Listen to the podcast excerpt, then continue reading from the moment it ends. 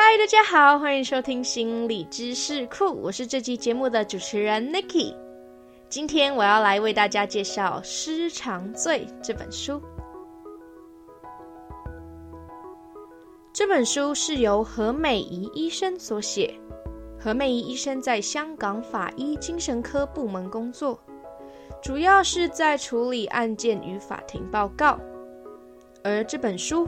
就是何医生将两千多宗案件中特殊的案例做记录。书中，何医师不讲大道理，也不过分辩论，他以客观的角度带我们去了解法医和这些罪犯的故事。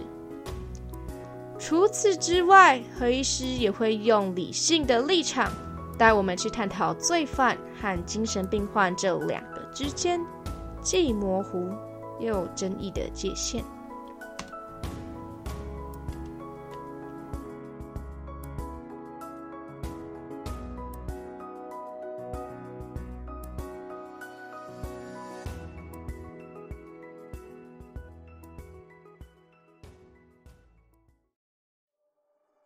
这本书因为涉及一些重大的暴力事件，内容可能会有些血腥，令人不舒服。如果你刚好对于这些话题比较敏感，可以注意一下自己的身心状况，再决定要不要听下去哦。在开始以前，我想要大家先想想看，你们觉得为什么一个佣人会将对自己很好的雇主开肠破肚？为什么杀手会坚持死者没有死？单亲妈妈又是因为什么原因而将年幼的孩子杀掉？这些恐怖又离奇的事件常常令我们百思不得其解。然而，面对这样的重大案件，我们常在报道看见的却是像这样的结论：目前法官正在等候被告的精神报告再宣判。这句话看似客观，但总有意无意的将精神鉴定和判刑扯上关系，因此人们也会有一种。只要报告提出自己有精神病，就可以判轻一点，这样子的想法。但事实并不是这么简单的。单单就能否因为患有精神病就能减刑，甚至判无罪这一点，就不是三言两语可以解释。如果想要了解犯罪与精神疾病的关系，那就要好好听待会的介绍喽。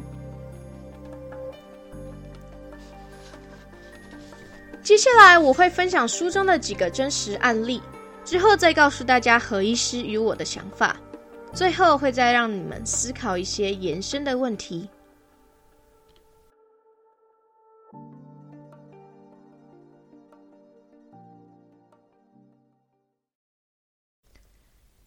案例一：不存在的声音。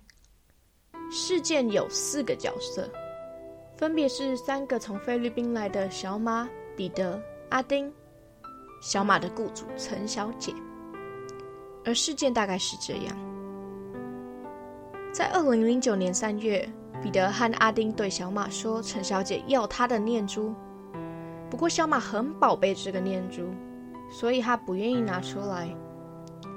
但因为阿丁一直不断的催促，小马只好无奈的拿出念珠，并交给陈小姐。然而，陈小姐见状后，却和小马说：“我没有要你的东西。”小马觉得很怪，因为小姐平常对他很好，他觉得一定是他两个朋友彼得和阿丁在欺骗他。隔几天后，彼得又再次的冲进房间，对小马说：“陈小姐要你快点把念珠给她。”小马不懂，他不理解为什么陈小姐要在这个时候抢自己的念珠。思考了许久后，小马得出了结论：一定是彼得在陈小姐和他之间挑拨离间。为了维持自己与陈小姐之间的情谊，于是先找了陈小姐，并且不断的恳求不要拿走自己的念珠。大概是小马一直缠着他，陈小姐变得有点不耐烦。她认为小马傻了，并且和他强调自己真的从未和他要过念珠。然而，就在下一秒，小马疯了似的拿起刀子，对着陈小姐说：“是彼得的错，我帮你赶走他。”一说完，小马就将刀子刺向陈小姐，取出内脏后，平静的说道：“没事了，陈小姐，我把恶灵彼得抓走了。”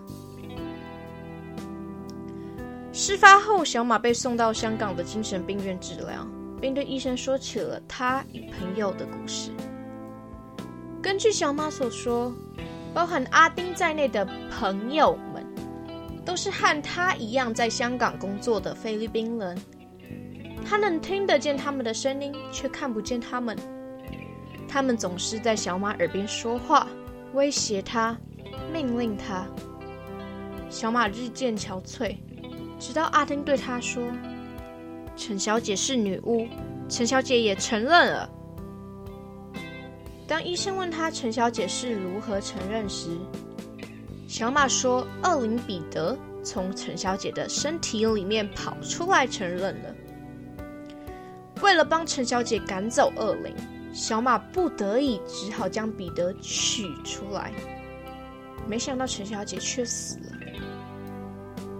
小马罹患的是思觉失调症，他不懂自己哪里做错，他坚信阿丁等人的存在。经过一年的治疗后，原本的朋友们只剩下阿丁一个，而小马也能够理解陈小姐因他而死，即便他还是不懂为什么。小马最后被法院判无期限入院，开始了漫长且看不见尽头的治疗。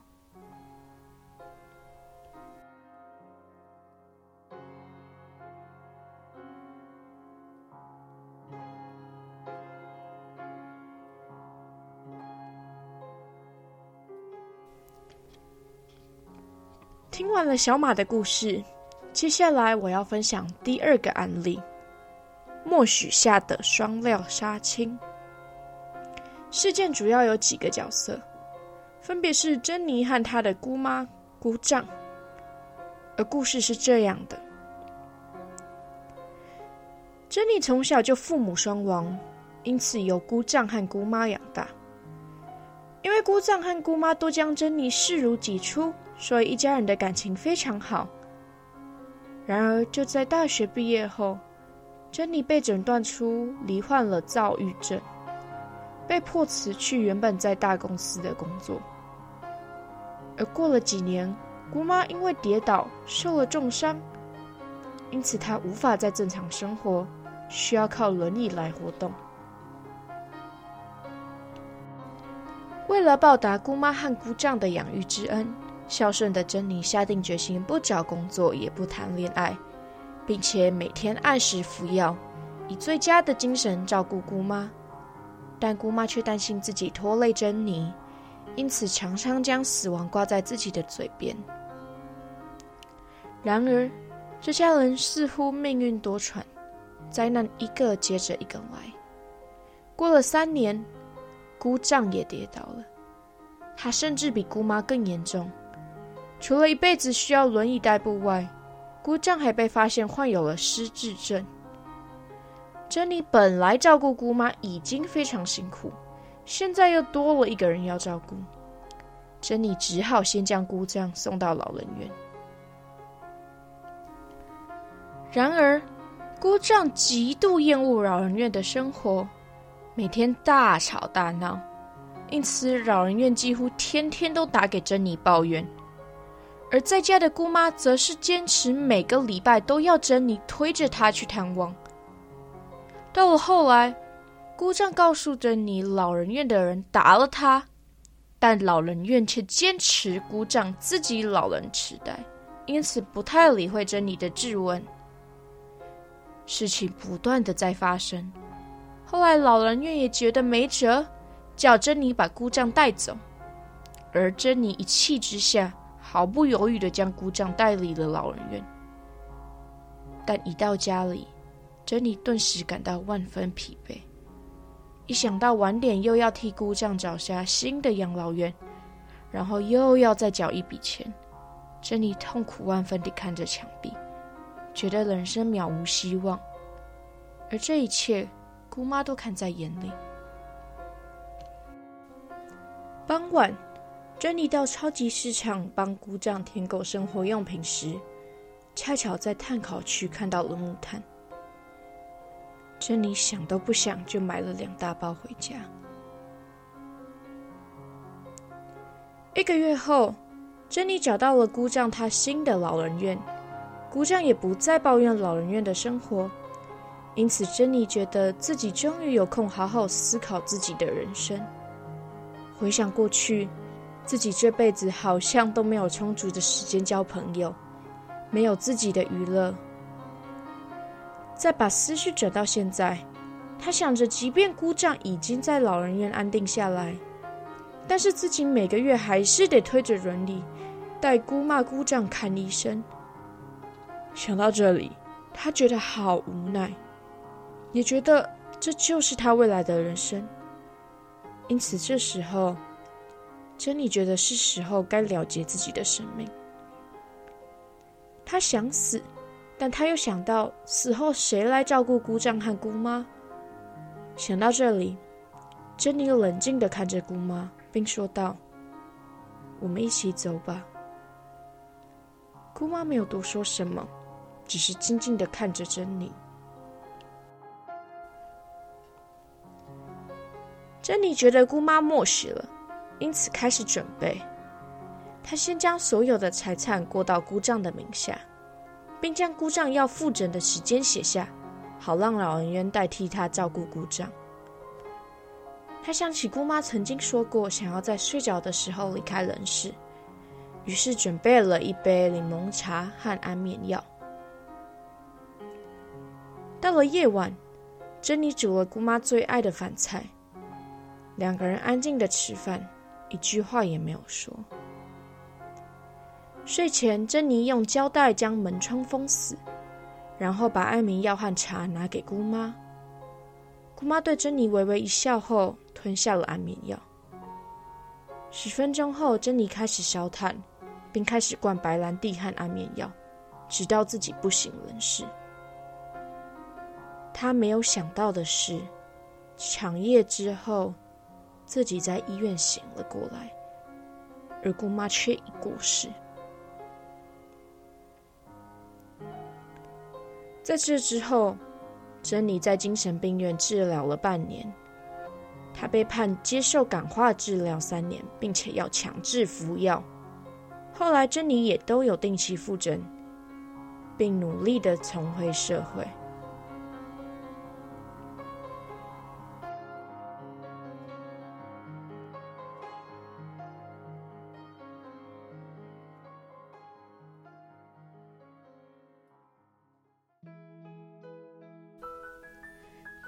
了前面两个故事。虽然他们都试图杀害了人，但作为听众的我们却不认为他们是全然的坏蛋。相反的，我们会去同情他们的遭遇以及状况。回想过去重大刑事案件发生时，群众总是如丧尸般死咬着法官、医生和罪犯不放。网络上留言不乏“恐龙法官”或是。我也说自己有病就可以杀人啦，这样的言论。但其实一个事件背后有许多是我们没有看见的，而媒体所传递的也往往不是事情的全貌。因此，我们常去脉络化地看一个罪犯的罪行，却没有完整的去了解他们做这些事情的动机。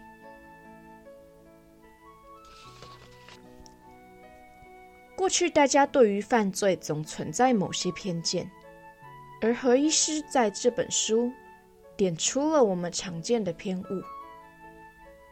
第一个是监狱的目的。其实，监狱的设置从来就不是以处罚为主要的目的，而是为了导正、警惕和预防。在《公民及政治权利国际公约》第十条就有明定。监狱制度锁定监犯之处遇，应以使其忏悔自新、从事社会生活为基本目的。在这样的前提下，我们首先来思考：当一个罪犯根本不懂自己哪里有错，甚至不知道、不记得自己做了什么。那关在监狱里，除了让群众们感到正义得以伸张之外，到底还有什么意义？就好像，如果今天因为猎杀保育类动物而处罚丛林里与世隔绝的原住民，对他们来说是不公平的，因为他们根本无法了解自己到底哪里做错了。另一个大家很常误会的是医生和法官的工作，在法规上，他们的工作是根据规定，尽可能的做出最理性、公正的决定。如果社会只期望以报还报，只想着替受害家属报仇，那我们是不是就不需要这些法官和医生？大可以让被害家属将罪犯带回家以私刑处置呢？然而，这样真的能让社会稳定吗？真的能够解决所有的问题吗？我想，如果一味的利用暴力的方式处决犯人，那社会只会更充斥着暴力之气。最后，我们来讨论预防这个功能。当事件发生，除了伸张正义、处罚罪犯，其实最最重要的是阻止下一次再次发生同样的事。其中需要厘清许多问题，像是。到底为什么他会犯下这样的事？他是否需要及早治疗或是帮助？我们是否可以找到他，并且给予协助，预防憾事发生？这些都能帮助我们找出问题的根本，并能有效的预防下一次悲剧降临。书中何医师有一句话让我印象很深刻。当我们想着住精神病院就可以不用坐牢时，根本就不明白，精神病院根本就是监狱，甚至更为痛苦。不是因为要躲避刑罚，所以进精神病院。让罪犯进精神病院，是要让他面对心理的阴影，找到他，并且正视他们的存在。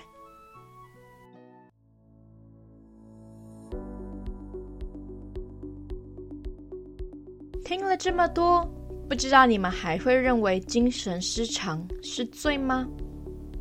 如果一个人根本无法意识到自己在犯罪，或是因不可抗力之因素而犯下重刑时，我们能否保持理性的看待这些案件呢？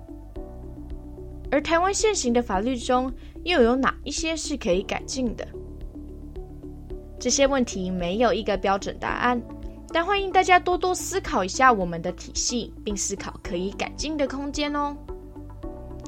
如果想要更了解关于司法和心理这方面的知识的话，欢迎大家回去重听一下赵怡山老师的访谈。而关于思觉失调这一个疾病，未来我们会有更多的介绍。